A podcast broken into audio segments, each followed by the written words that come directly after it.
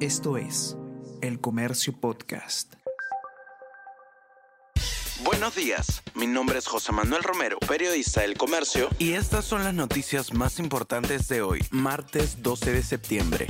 La anemia aumenta y afecta al 43.6% de niños de entre 6 y 35 meses. De enero a julio del 2023, la afección en menores de 3 años subió 2,7 puntos porcentuales en comparación con la primera mitad del 2022, según INEI.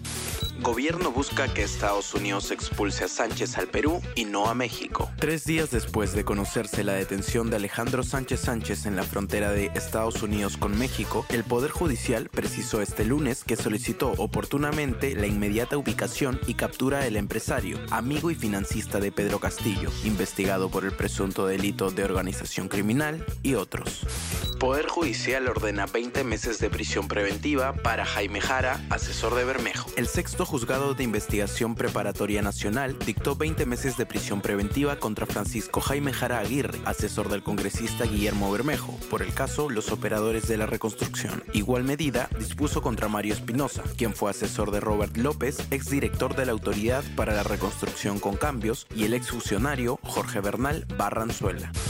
Tiempo es un factor crucial en la contraofensiva de Ucrania. Ucrania ya no solo lucha contra las fuertes defensas construidas por los rusos en el frente de guerra, sino que ahora también lo hace contra el tiempo. Así lo advirtió este fin de semana el jefe militar de más alto rango en Estados Unidos, el general Mark Milley, quien señaló que a Kiev solo le quedan hasta seis semanas antes de que el frío dificulte su contraofensiva.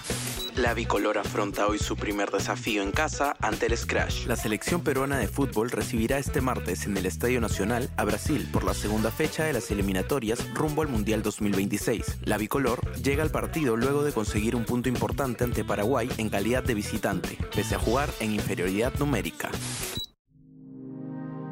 El Comercio Podcast.